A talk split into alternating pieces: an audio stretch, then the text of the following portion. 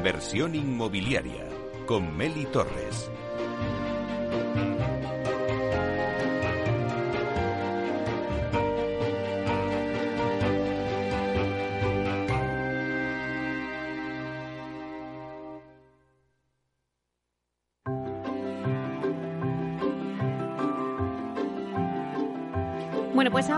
Vamos a tomar el pulso al sector del urbanismo y lo vamos a hacer con Pablo Cerejo, consejero delegado de Visualur. Buenos días, Pablo. Muy buenos días, Meli. Bueno, pues encantada de tenerte con nosotros eh, aquí en, Inversión Inmobiliaria eh, para, bueno, pues explicar un poquito que vosotros tenéis esa herramienta, eh, esa plataforma de digitalización Visualur que ha revolucionado el urbanismo en español. Está revolucionando, ¿verdad? ¿Por qué es importante? Pablo, recuérdanos la digitalización en el sector. Bueno, básicamente la, problemática del sector es la atomización de la información, el desorden, las distintas fuentes donde debes buscarla, la dificultad y sobre todo la seguridad jurídica. Es importantísimo para, un sector como, como, como el inmobiliario, que, es muy importante, eh, es muy importante en el PIB de, España. Eh, me parece que tiene más del 13% del PIB, eh, son datos de memoria, pues es importante que esté la información, ¿no? Es verdad que, siempre me has comentado que los profesionales del sector inmobiliario y del urbanismo están acostumbrados a dedicar mucho tiempo ¿no? a la búsqueda de información urbanística para poder analizar, estudiar y luego al final emitir un informe de viabilidad de un inmueble. Al final, pues esto se convierte en algo tedioso, no es una tarea de localizar la normativa urbanística de aplicación de una ciudad, luego pues hay que añadir el estudio, comprensión de esa normativa, teniendo en cuenta las numerosas modificaciones del planeamiento de los que siempre me hablas, ¿no? que depende de en cada municipio, pues hay muchísimas modificaciones. Y lo que acabas de decir, ¿no? La inseguridad jurídica, ¿no? Eh, vosotros tenéis ahora mismo eh, dentro de vuestra plataforma y vuestra herramienta Visualur Data, que es eh, tener acceso a la información urbanística de una forma online a partir de referencia catastral o de dirección postal y ya puedes tener toda la información, ¿no? Cuéntanos un poquito. Pues mira, Meli, la verdad es que como todo esto de la digitalización es nuevo, pues nos ha costado mucho entender cómo poderla ofrecer, ¿no? Al final, eh, el profesional lo que quiere es tener la normativa de manera accesible. Nosotros lo hemos montado en un mapa. El mapa, la verdad es que es impresionante la facilidad, de, la nueva forma que, tiene el GIS de, demostrar la normativa urbanística, pero lo importante es el dato y de manera sencilla. Vamos a sacar el día 14 un nuevo servicio eh, en el que tú te das de alta. Primero vamos a darle aquellos que nos escriban a info.visualur.es y estén interesados en, esta información, vamos a dar cinco consultas gratuitas para que pueda consultar eh, por una referencia catastral o por una dirección postal eh, eh, la normativa urbanística. La normativa le sale ordenada, comentada, cuándo se aprobó inicialmente, cuándo se aprobó definitivamente, ¿Cuándo se aprobó por el instrumento de planeamiento, el instrumento de planeamiento cuándo se aprobó en el Pleno o en la Junta de Gobierno y cuándo se publicó posteriormente en el boletín oficial? Esos tiempos son importantes analizarlos. Daremos un, producto específico de eso para analizar la calidad de la gestión urbanística de los municipios. Pero tener eso además con un plano de calificación en el que te marca eh, nosotros tenemos el plano de calificación de esa parcela y te marcamos dónde está eh, tu, inmueble que estás analizando, pues eso es extraordinario. Ese producto va a salir el día 14 de marzo. El que quiera puede suscribirse ya para poder hacer cinco pruebas de manera gratuita. El coste va a ser de 8 euros eh, sin incluir el IVA por consulta y luego pidiendo comprando paquetes puedes llegar a que te cueste 6,8 euros. No hay eh, un servicio como ese. Es una, es una, es ahorrar el tiempo de trabajo de al menos dos horas en la investigación. Hoy por hoy, analizar cualquier desarrollo urbanístico te lleva dos fases. Uno, localizar eh, la normativa y dos, estudiarla. Queremos suprimir la localización de la, de la normativa, queremos que se pueda obtener eh, de manera directa la normativa y no tengas que investigarla. Y sobre todo hay que decir a los, a los oyentes que está disponible, o sea, tú entras a esta plataforma y tienes la información disponible en los municipios de más de 20.000 habitantes de la Comunidad de Madrid a partir del 14 de marzo de 2022 de este año, como decías. Pero próximamente lo vais a tener disponible para los municipios en Barcelona, en Alicante, en Valencia, en Málaga, en Sevilla y en Zaragoza. Así es, el 1 de abril entregamos en Málaga, ¿vale? Eh, de esta manera eh, eh, podrás acceder a la normativa urbanística de la ciudad de Málaga a través de referencia catastral o, dirección postal. Intentaremos entregar, yo creo que uno al mes de estas ciudades que tú has nombrado. la siguiente sería Alicante, Valencia, Barcelona, Zaragoza y Sevilla.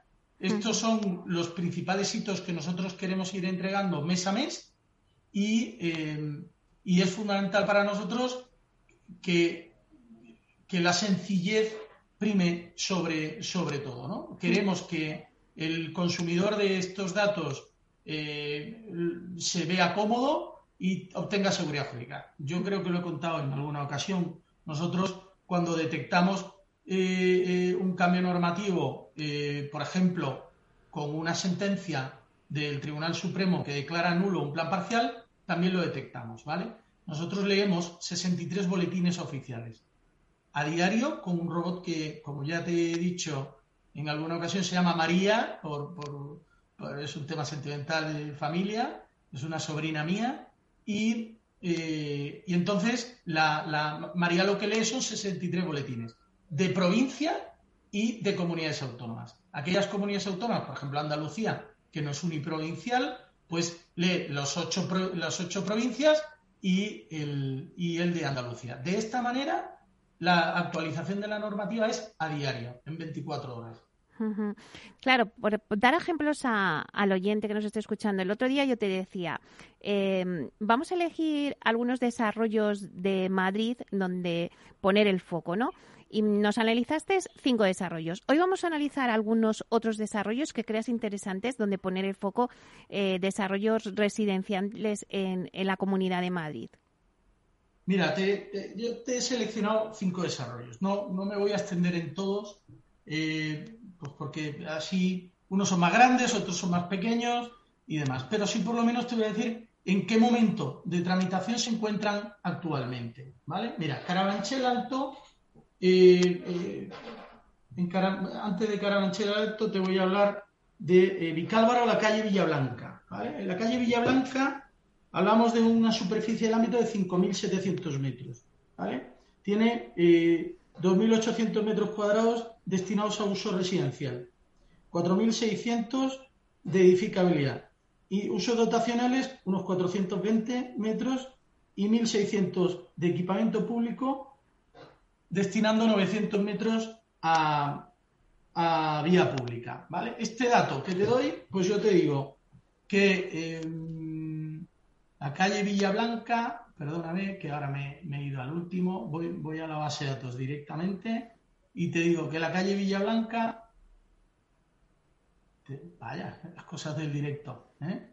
Sí, pero bueno. La, calle Villa, la calle Villablanca no se ha hecho nada desde el año 97, ¿vale? Esto es un desarrollo urbanístico que podría haber avanzado, que no tiene más de 500 viviendas, ¿vale? Pero que merece la pena impulsar, ¿vale? Por ejemplo, en el distrito de Vicálvaro, un suelo industrial que se llama La Marsala, ¿vale? Tiene una superficie de unos 200.000 metros. 5.000 metros cedidos para zonas verdes y 8.000 para uso deportivo y equipamiento público. Fíjate qué interesante es que en una zona industrial haya un equipamiento deportivo eh, eh, público para eh, zonas de esparcimiento, ¿vale? Y 4.000 metros van a, vías públicas. Aquí está previsto para uso residencial más de 100.000 metros cuadrados y para uso terciario unos 27.000, ¿vale? Y este desarrollo y este desarrollo industrial tiene la Marsala la última actuación es que la Junta de Compensación se aprobó definitivamente en 2005.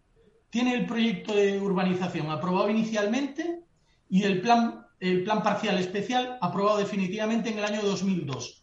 Fíjate eh, la singularidad. En 2005, desde 2005, no ha habido actividad, ¿vale? No ha habido actividad. La Junta de Compensación está aprobada definitivamente y el plan especial, la ordenación pormenorizada está aprobada desde el 2002.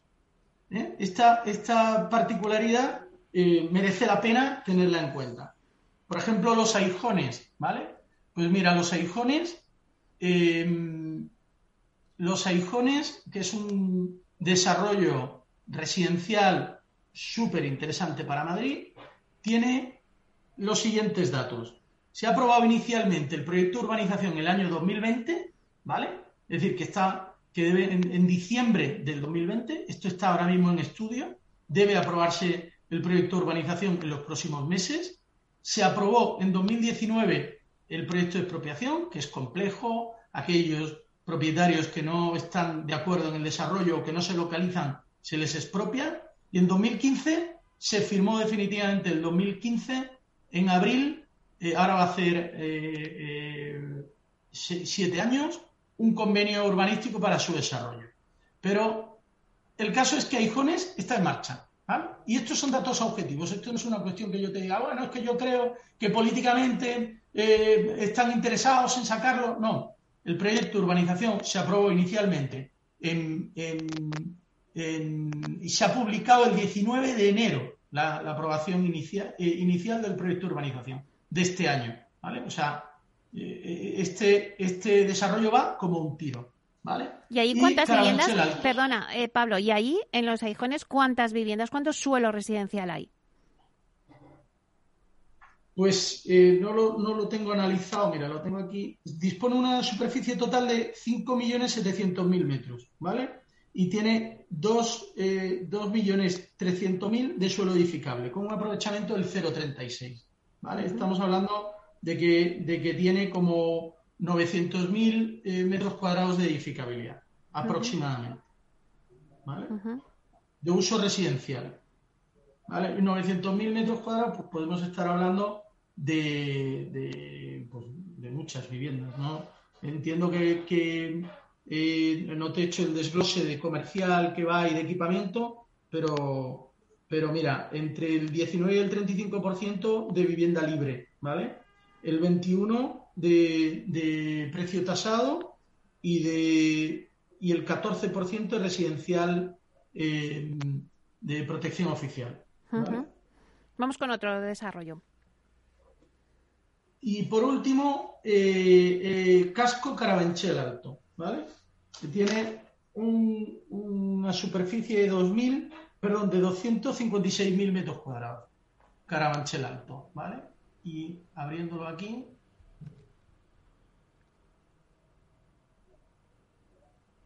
También es una zona, un foco importante, eh, Carabanchel Alto, para. Sí, sí, sí, este es un, desarrollo.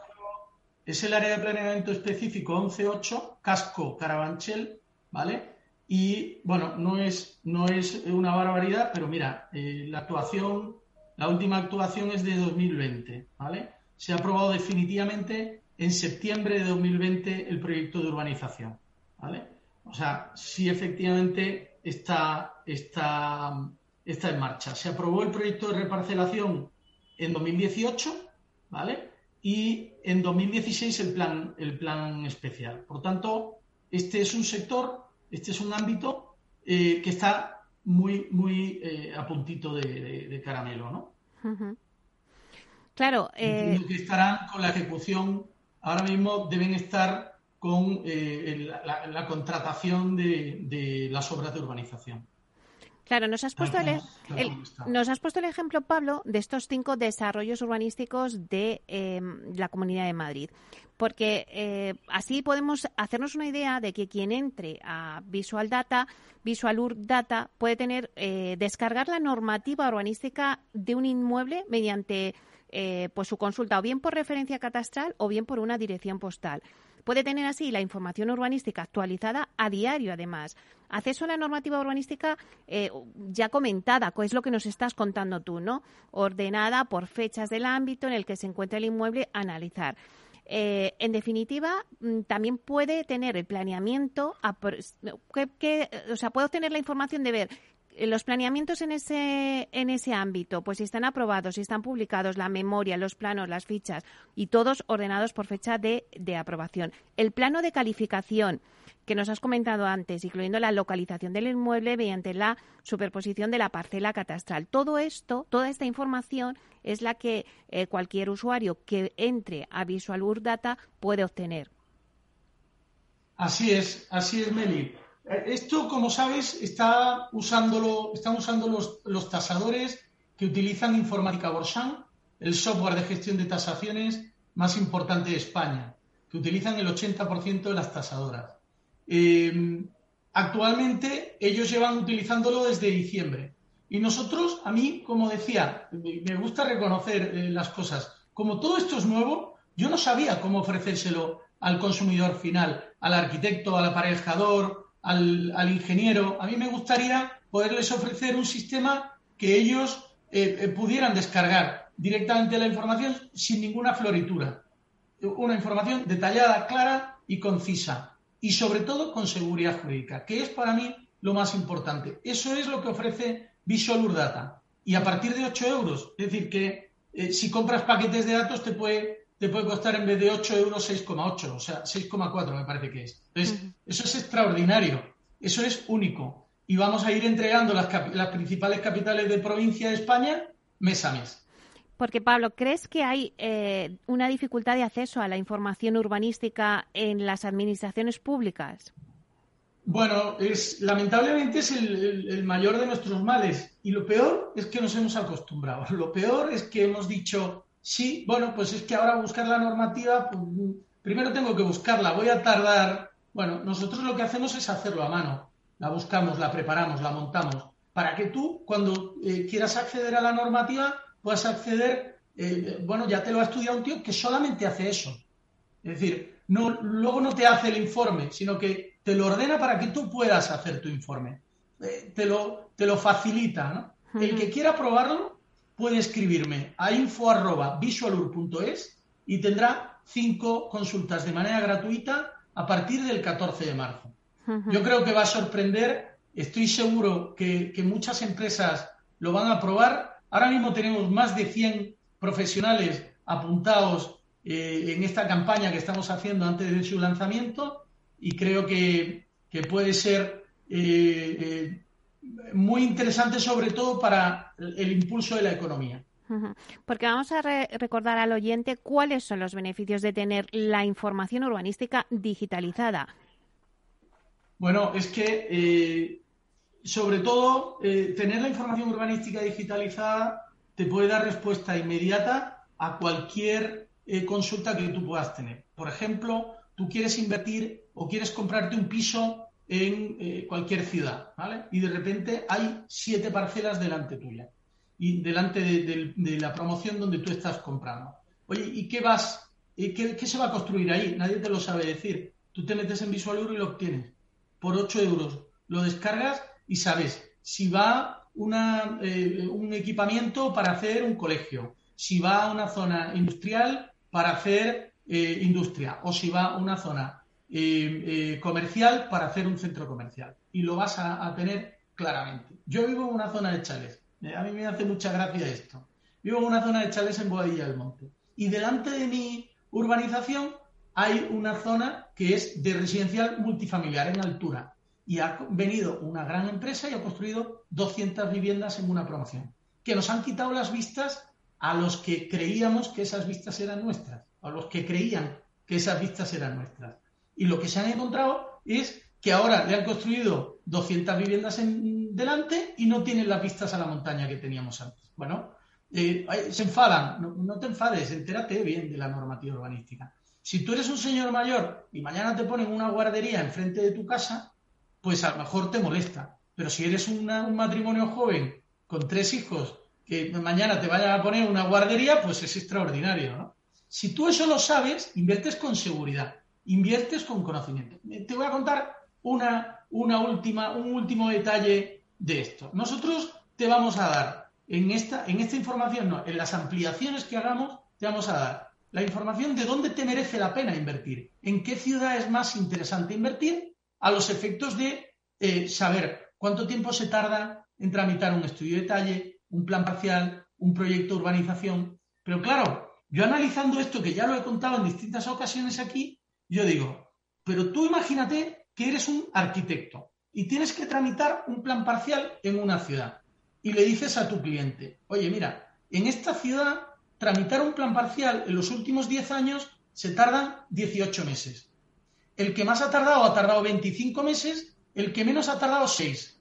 La media son 17 eh, eh, y la moda son 14. Oye, ¿y si yo te lo consigo tramitar en 6 meses, me vas a pagar más? ¿O eh, estoy dispuesto a que me penalices si soy el que más tarda de todo, de lo que se han tramitado en los últimos 10 años? Estos cambios que están produciéndose con, con la digitalización los vamos a ir marcando poco a poco. Cuando yo le exija a un arquitecto que me tramite un plan parcial o un estudio de detalle, le voy a decir, te voy a pagar más si tardas lo mismo que se tarda eh, eh, que el que tardó el que menos y te voy a pagar menos si tardas lo mismo que tardó el que más. Y voy a ponerte a ti eh, ese, ese sino. Y los profesionales van a poder trabajar, el, el promotor va a poder encargar el proyecto con más conocimiento y el arquitecto que desarrolle ese proyecto tendrá, eh, conocerá con mayor eh, sensibilidad y con mayor seguridad en qué situación se mueve en esa ciudad. Luego está claro que asistimos a la era de la revolución digital del urbanismo, como siempre me decías, y que vosotros pues sois la plataforma que está tirando del carro. Vamos a recordar a nuestros oyentes, Pablo, que a partir del 14 de marzo de 2022 pues tienen en Visualur Data toda esta información y que si escriben a info@visualur.es tendrán cinco consultas gratuitas para comprobar todo lo que os hemos contado en este momento. Muchísimas gracias, Pablo Cereijo, consejero delegado de Visualur. Muchísimas gracias a ti, Meli. De verdad es un placer. Siento mucho no haber estado hoy allí, pero me he organizado mal. Pero es un placer, de verdad, eh, trabajar contigo, escucharte y, saber todo lo que tú difundes, eh, pues el tema inmobiliario que es importantísimo en España. Bueno, pues te emplazamos para otro día que vengas aquí por los estudios. Así que muchísimas gracias. Gracias, Meli. Hasta pronto. Adiós.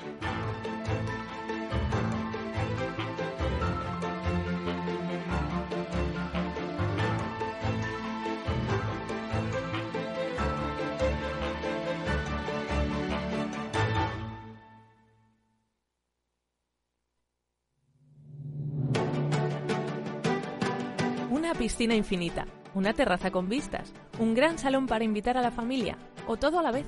No importa lo que estés buscando para tu nueva casa, en Aedas Homes lo hacemos realidad. Entra en aedashomes.com y sal de la fila de los que sueñan. Aedas Homes, tu casa, por fin.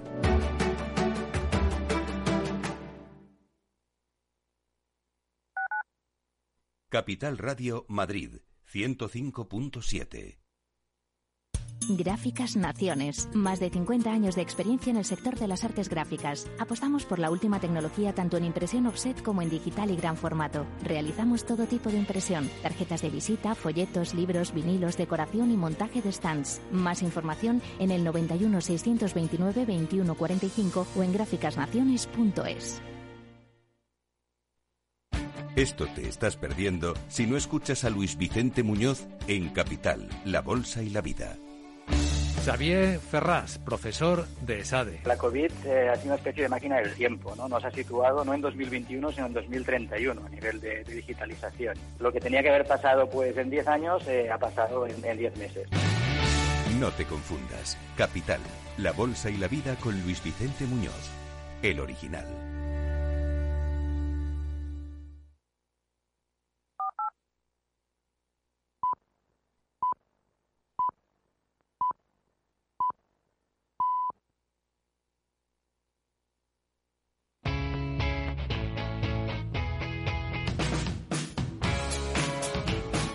La economía despierta. Capital Radio.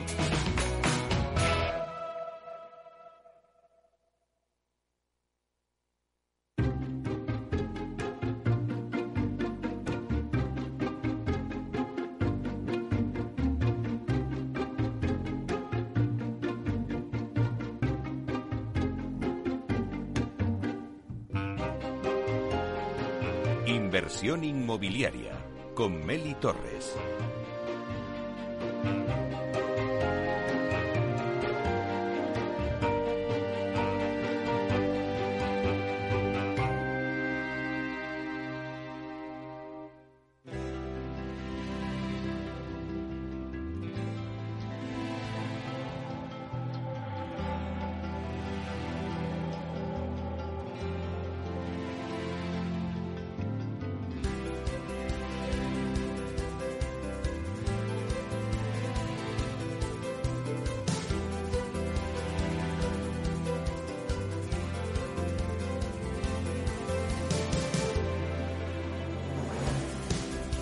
Bueno, pues hoy la entrevista de la semana se la dedicamos a uno de los ganadores en la cuarta edición de los premios Capital Radio. Premio más que merecido para Urbanitae, la plataforma de crowdfunding online que ha conseguido financiar en 2021 en Tenerife el proyecto más grande de la historia de crowdfunding en España, con un ticket de 5 millones de euros, el máximo permitido por la CNMV. Bueno, pues hablamos con Diego Bestar, que es fundador y consejero delegado de Urbanitae. Buenos días, Diego. Buenos días, Meli, un placer estar aquí. Muchas gracias. Bueno, Diego, habéis, eh, la verdad es que habéis hecho un 2021 espectacular, pero la verdad es que habéis arrancado 2022 aún mejor. Y Capital Radio os lo ha reconocido vuestro trabajo con el galardón en la categoría de excelencia en la digitalización empresarial. ¿Qué supone para Urbanitae recibir un premio como este? Pues hombre, la verdad es que, como es lógico, es una gran alegría, ¿no? Eh, para todo el equipo. Eh, la verdad es que el, día que de la entrega de premios fue una alegría poder subir ahí al escenario y recoger el premio en, en, nombre de todo el equipo. Y, nada, pues un impulso, ¿no? También, es decir, esto, este tipo de cosas siempre motivan mucho. Eh, lo que hice rápidamente es hacerle una fotillo al, al, trofeo y enviárselo al grupo de la oficina para que lo vieran todos. Y, nada, la verdad es que muy contentos y con muchas ganas de seguir haciendo las cosas bien eh, y que no se quede solo en un premio, sino que sigamos ganando cosillas, claro que sí. Claro, este premio es sin duda un merecido reconocimiento a la labor de compañías como la vuestra, que a lo largo de 2021, un año además lleno de retos, pero que también ha sido un año de oportunidades para vuestro sector en un contexto de recuperación. ¿Qué valor diferenciador dirías que ha aportado Urbanitae al sector inmobiliario y, en concreto, a la financiación alternativa, que es vuestra actividad? Justo, dentro de lo que es el sector inmobiliario, pues nosotros, eh, como sabéis, nos dedicamos a, darle financiación alternativa a, los promotores del sector. Yo creo que por primera vez en, la historia de nuestro país, eh, porque hasta ahora han habido básicamente dos, vías de financiación para los promotores. ¿no? La clásica, que es la banca, que sigue siendo la mayoritaria, seguimos siendo un país eh, hiperbancarizado, así como en, países anglosajones, eh, en Estados Unidos, Reino Unido, la financiación bancaria no llega al 50% de, de la financiación, aquí probablemente esté por encima del 90%. ¿no? Eh, dicho todo esto, pues hay dos vías, como decía, la bancaria, que es la clásica, la tradicional que utilizan los promotores, y luego está la financiación alternativa, que normalmente han sido fondos de inversión. Eh, ¿Qué ocurre? Que los eh, promotores medianos y pequeños normalmente no tienen acceso a esos fondos de inversión y han tenido que estar financiando todo a pulmón y luego pues con la compañía del, banco después. Y, y, como comentaba, pues yo creo que es la primera vez en la historia de nuestro país en la que entra un tercer player en el sector de la financiación alternativa y en este caso, pues los que le dan la financiación alternativa a los promotores eh, son los pequeños y medianos ahorradores. Es decir, cualquiera con 500 eurillos puede invertir en, proyectos del sector inmobiliario, pues como lo hacen los profesionales, ¿no? como lo hacen los grandes fondos de inversión o los grandes grupos inmobiliarios. Eh, así que, bueno, yo creo que era muy importante eh, crear nuevas vías de financiación, que no haya tanta dependencia de la banca y, por primera vez lo estamos consiguiendo, ¿no? Con tickets como el que has comentado antes, de una promoción de 5 millones de euros que, hasta hace muy poquito era imposible invertir en, ese tipo de, activos. Claro, entonces, Diego, esa tendencia de invertir eh, cada vez en, proyectos pues más grandes eh, será una tendencia cada vez mayor en 2022 y también corrobora el que ya se ha consolidado eh, la financiación alternativa de crowdfunding en el inmobiliario. Sin duda, y sin duda, y te, digo más, si no tuviéramos el límite que marca CNMV y que marca el regulador europeo ya, porque está unificada la normativa a nivel europeo, si no tuviéramos ese límite de los 5 millones de euros, eh, el crowdfunding sería capaz de levantar incluso mucho más. ¿no? Eh, dicho todo esto, por lo menos en Urbanitae, que yo creo que es la, primera plataforma y la única que está ahora mismo levantando este tipo de o este tamaño de, inversiones, eh, la tendencia este año va a ser pues seguir en esta línea, ¿no? hacer proyectos de 2, 3, 4 o 5 millones de euros, pero sin, sin dejar de lado los proyectos más pequeñitos también al final los promotores pequeños y las promociones pequeñitas, las típicas promociones dentro de, núcleos urbanos de cinco o seis pisos, pues estas promociones muy frecuentemente están absolutamente huérfanas de financiación porque son demasiado pequeñas para tanto para el banco como para como para los fondos, ¿no? Entonces nosotros también queremos eh, seguir dándole eh, servicio a esta tipología de promotores, tipología de proyectos y seguiremos haciendo también proyectos de 500.000, 600.000, etcétera. En anteriores entrevistas siempre hemos hecho balance del 2021, que ha sido espectacular. Pero ¿cómo ha arrancado el 2022? En estos primeros meses, dos meses que llevamos, eh, ¿cómo ha arrancado para Urbanitae? Pues la verdad es que mejor imposible. Eh, hemos empezado en los primeros dos meses del año, llevamos ya cerca de 10 millones de euros financiados.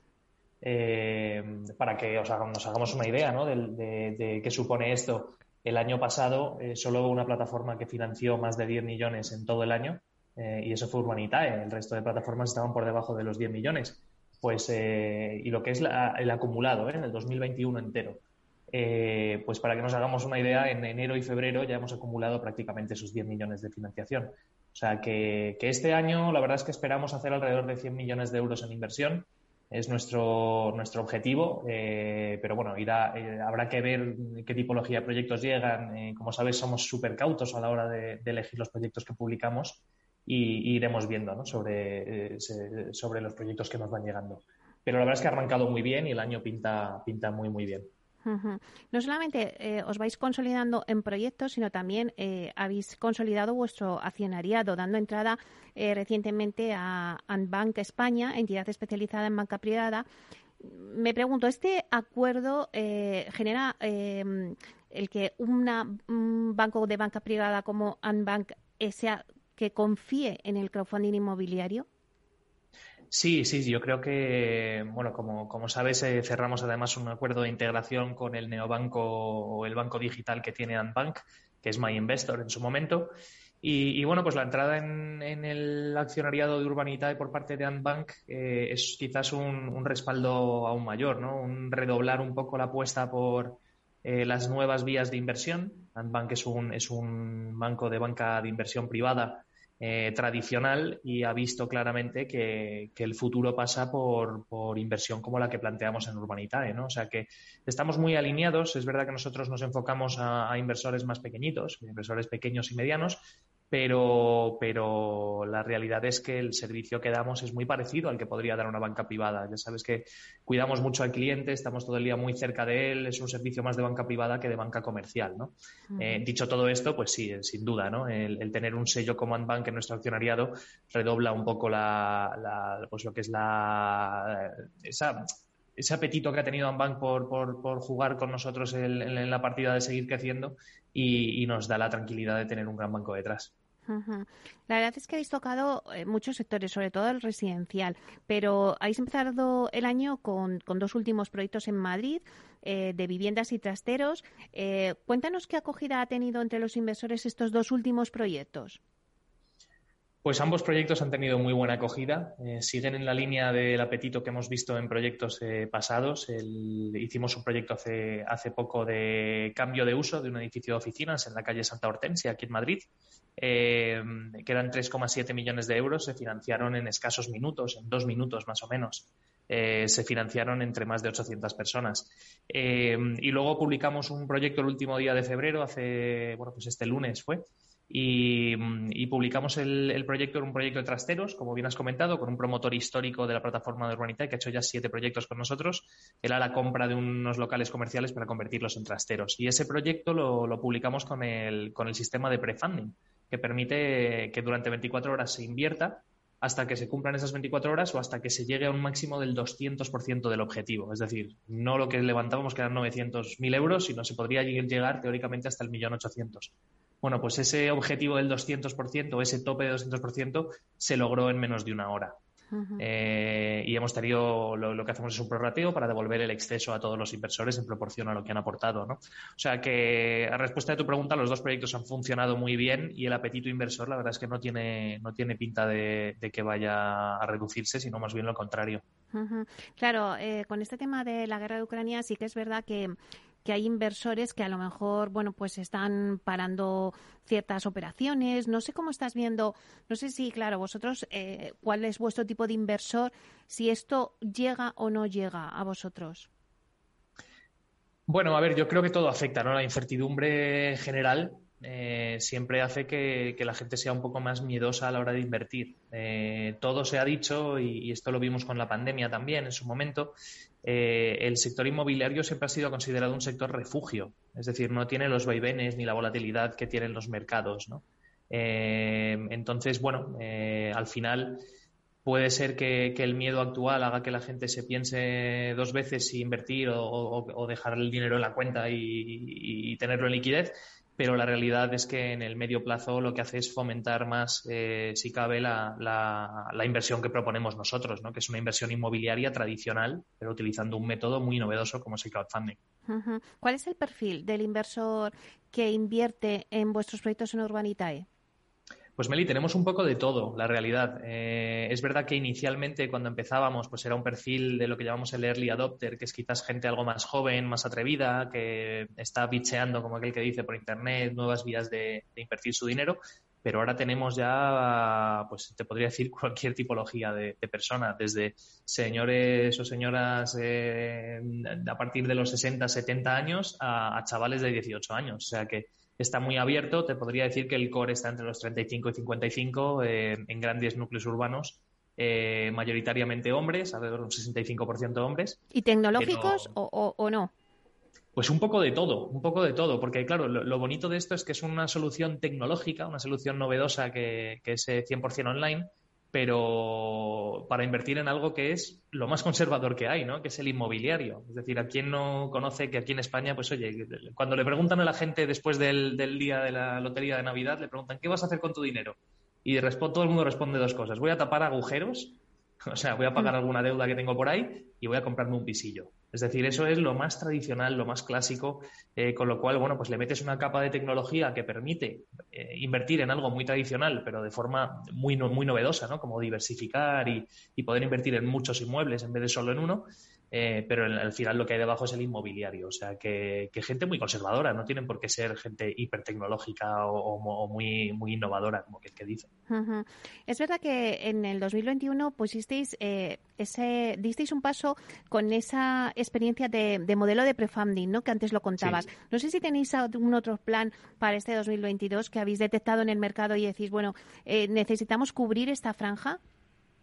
Sí, tenemos, la verdad es que llevo tiempo queriendo, y aquí en el equipo le estamos dando muchas vueltas, a, montar un modelo de, rentas. Es decir, de, nos hemos enfocado mucho en promoción o en cambios de uso y queremos empezar a, estudiar la posibilidad de comprar activos para ponerlos en alquiler y que estos activos pues generen unos alquileres eh, mensuales eh, que se puedan repartir a todos los inversores. Eh, básicamente, o sea, a nivel práctico, que lo entiende todo el mundo, es nos juntamos muchos, cientos o incluso miles de personas para comprarnos el McDonald's de la calle Gran Vía, por ejemplo, por ponerte un ejemplo que podría darse, ¿no?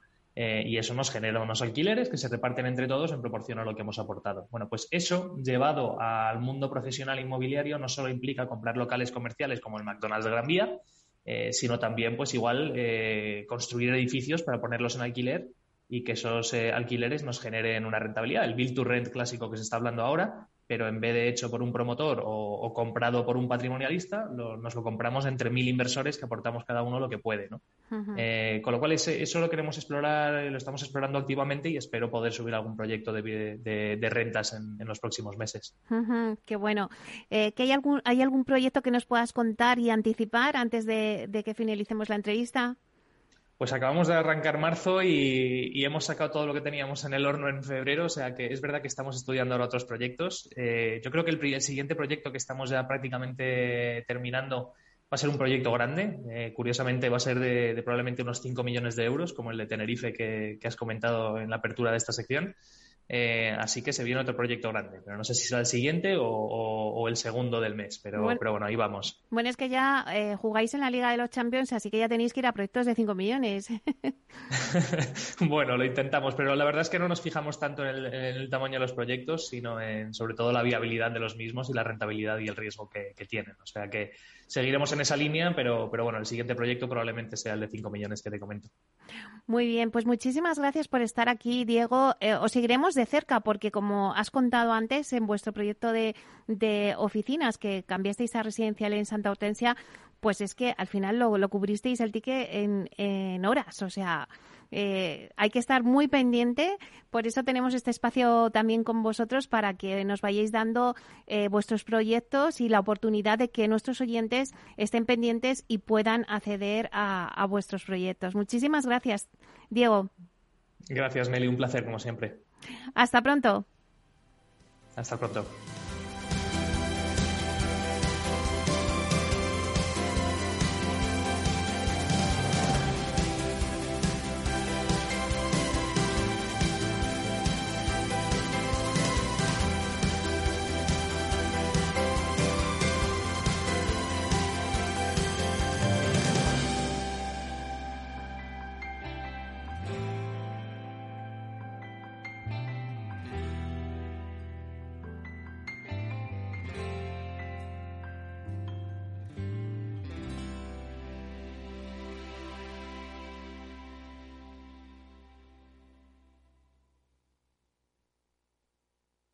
Capital Radio existe para ayudar a las personas a formarse y conocer la verdad de la economía.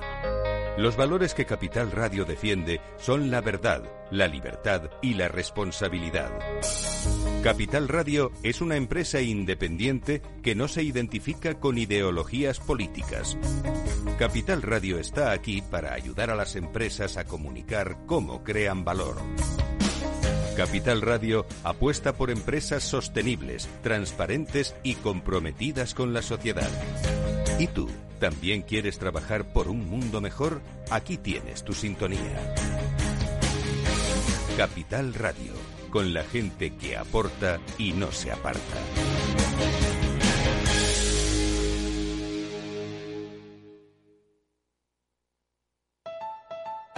¿Quieres conocer lo que mueve a los líderes globales? ¿Lo que les apasiona? ¿Lo que les asusta? ¿Lo que aprenden cada día? Te los traemos cada semana a Capital Radio. Soy Raúl Castro y todos los jueves a las 10 de la noche puedes escucharnos en Líderes Globales, aquí en Capital Radio.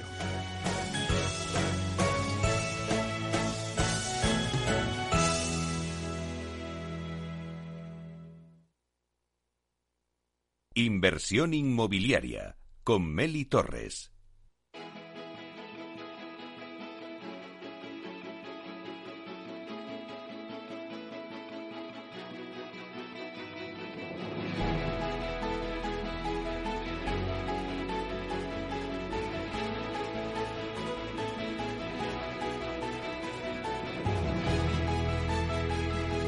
Bueno, pues seguimos analizando el mercado inmobiliario y en este caso os vamos a contar el segundo observatorio de vía celere de la vivienda en España.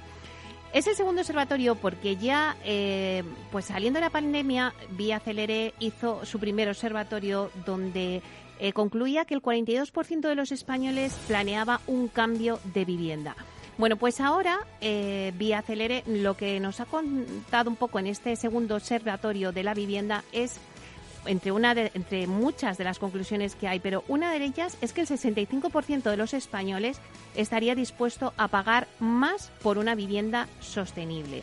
Bueno, esa es un poco una de las ideas, ¿no? La sostenibilidad se posiciona como un aspecto fundamental para la toma de decisión de la compra de una vivienda, tal y como afirma eh, el informe, el observatorio que han hecho en Vía Celere. Eh, bueno, esta es una de las conclusiones, pero también hay muchas otras más. Eh, hay un 41% de los encuestados que le da máxima prioridad a la sostenibilidad en el proceso de construcción y edificación de los hogares. También un 53% le da algo de importancia valorándolo positivamente y solo un 6% no le da ninguna importancia a la sostenibilidad en el proceso de construcción. La verdad es que invertir en vivienda eh, siempre se ha dicho que es una buena oportunidad para los españoles. El segundo observatorio de Vía Celere de la vivienda en España refleja que el número de españoles que considera que es un buen momento para invertir en vivienda ha crecido en nueve puntos con respecto al año pasado. Ha pasado del 43% al 52%. En esta línea, según el estudio del Observatorio de la Vivienda, un 61% de los españoles mantiene sus preferencias respecto a lo que buscaban en una vivienda antes de la pandemia. De esta forma, el precio, tras superar en 11 puntos el dato del año pasado, que hemos dicho que era del 49 al 60%, se coloca como el elemento principal a tener en cuenta antes de tomar la decisión de adquirir un nuevo hogar, una nueva vivienda. Siempre el precio ha sido como el principal ¿no? punto de reflexión. Después del precio se sitúa la ubicación, todos hemos oído decir a muchísimos expertos del sector inmobiliario que cuando una persona quiere comprar una vivienda, location, location, location, que es ubicación. Bueno, pues en el observatorio eh, han registrado el dato de que con un 41,5% de los encuestados, eh, pues ellos después del precio lo que quieren es tener una terraza o un jardín sido eh, la que, bueno, pues eh, también ha tenido bastantes eh, puntuaciones, aunque sí que desciende en 17 puntos con respecto al año pasado. Ha pasado del 56% al 39%. A su vez, es preciso destacar la caída de, en relación al tamaño de las habitaciones, ¿no? que retrocede del 24 al 20%. Y del mismo modo, el estudio también demuestra la importancia de la luz natural, Después de la pandemia, pues la verdad es que todos queremos esa luz natural. Y eh, bueno, pues los votos que se han dado o el porcentaje ha sido un 36% a tener esa luz natural. También hay un 24% de importancia que se le da al tener garaje, la eficiencia energética un 23% y las zonas comunes un 10%. Bueno, al final la búsqueda de, vivienda se fortalece en la periferia y crece en el centro de las ciudades. El segundo observatorio de Vía Celere de la vivienda en España también ha determinado que tras haber pasado los meses más duros de la pandemia, continúa la predisposición de la demanda a trasladarse a los barrios periféricos. No obstante, durante el último año de la misma, eh, se ha producido un auge a la opción de vivir ya en el centro de las ciudades, debido probablemente pues a la interrupción del teletrabajo y la vuelta otra vez a las oficinas. Entonces, antes con el teletrabajo la gente quería estar más fuera, en la periferia de las ciudades, pero ahora con la vuelta otra vez al trabajo a las oficinas, pues se vuelve a buscar otra vez eh, una vivienda más en el centro de las ciudades. Según el estudio, los barrios y las zonas más periféricas de las ciudades son la alternativa preferida de los españoles, con un 37% de las respuestas obtenidas, creciendo en seis puntos con respecto al año pasado. Al mismo tiempo, se ha producido un aumento del 9% en la preferencia por residir en este centro de las ciudades, pasando del 20% al 29%. Bueno, eh, tras ello aparece la opción también de vivir fuera de la ciudad, en un pueblo o ciudad más pequeña, con un 25% de las respuestas, que ha pasado de ser la que lideraba esta estadística a ser la tercera elección, descendiendo del 34% al 25%. Claro, todo esto fruto de la pandemia. Finalmente, como última preferencia, se sitúa la zona metropolitana fuera de la ciudad con un 9%. Si luego analizamos ¿no? qué, qué quieren los españoles tener en su vivienda, bueno, pues la piscina al final se afianza como la zona común más popular y el gimnasio también va ganando importancia. El estudio realizado por Vía Celere también ha profundizado en el interés de los españoles por esas zonas comunes. Y en este sentido, como hemos dicho, la piscina se reafirma por segundo año consecutivo como la zona común con más influencia en el proceso de compra de una vivienda nueva. Ha crecido del 74% al 80%. Y por otra parte, el gimnasio también se sitúa en la segunda posición tras obtener un 60% de las respuestas.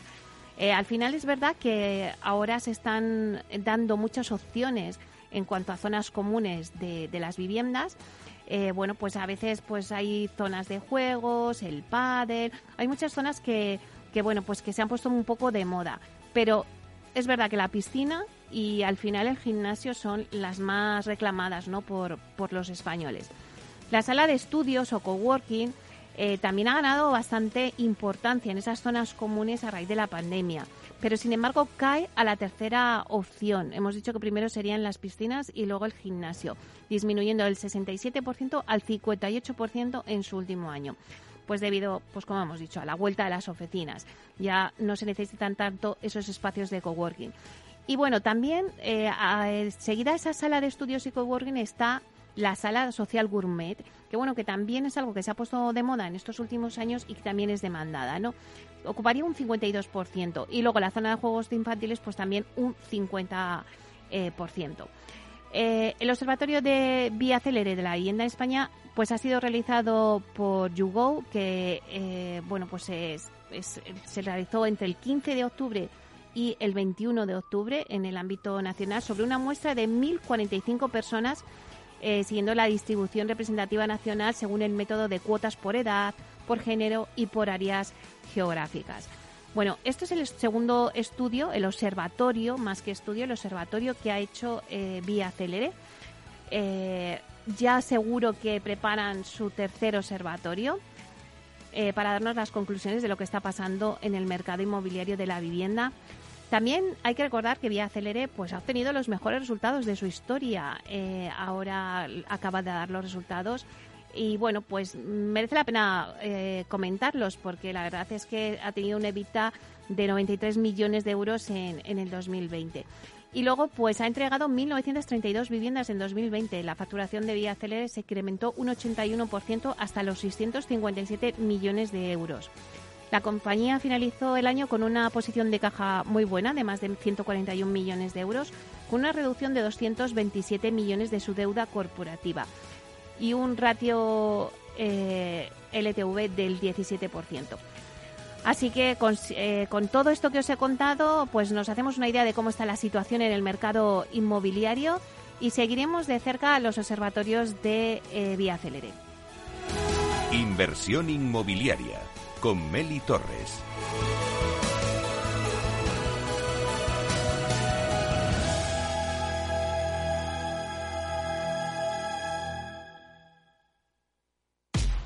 Al mal tiempo, mala helada. El cambio climático lo ha cambiado todo y los riesgos son más y más imprevistos, como las lluvias, las heladas o el pedrisco. Por eso necesitas un buen seguro agrario que garantice tu tranquilidad. Y ahora es el momento de contratar tu seguro de frutales. Agroseguro. Trabaja sobre seguro. Tu radio en Madrid 105.7. Capital Radio. Memorízalo en tu coche. En Santander Private Banking sabemos que ser un número uno conlleva la responsabilidad de conseguir unos resultados únicos. Por eso, como hace Rafa Nadal en cada punto, trabajamos con un modelo de asesoramiento especializado buscando la excelencia para nuestros clientes, lo que nos ha llevado un año más a ser reconocidos como la mejor banca privada de España por la prestigiosa revista Euromoney. Santander Private Banking y Rafa Nadal, el compromiso de ser un número uno. Disfruta de la mejor cocina gallega en Montes de Galicia. Todo un clásico moderno en el barrio de Salamanca. Disfruta de la variada dieta atlántica, de las mejores carnes y pescados tratados con respeto y transparencia y regados con una de las mejores bodegas de la zona. En grupo, en familia o en pareja, Montes de Galicia te ofrece el espacio perfecto en cada ocasión. Si mantienes la cabeza en su sitio, cuando a tu alrededor todos la pierden, si crees en ti mismo cuando otros dudan, el mundo del trading es tuyo. Trading 24 horas, un sinfín de oportunidades. Cuando ves la oportunidad, IG. Todas las operaciones conllevan riesgo. 76% de las cuentas de inversores minoristas pierden dinero en la negociación de CFD con este proveedor. Debe considerar si comprende el funcionamiento de los CFD y si puede permitirse asumir un riesgo elevado de perder su dinero. Todos los lunes de 11 a 12 de la mañana en Capital Radio tienes una cita con Rock and Talent.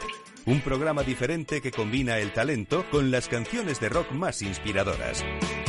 De la mano de Paloma Orozco conocerás gente emprendedora, las startups más novedosas y las ideas más originales del mundo de la gestión. Rock and Talent. Los lunes nunca fueron tan sorprendentes.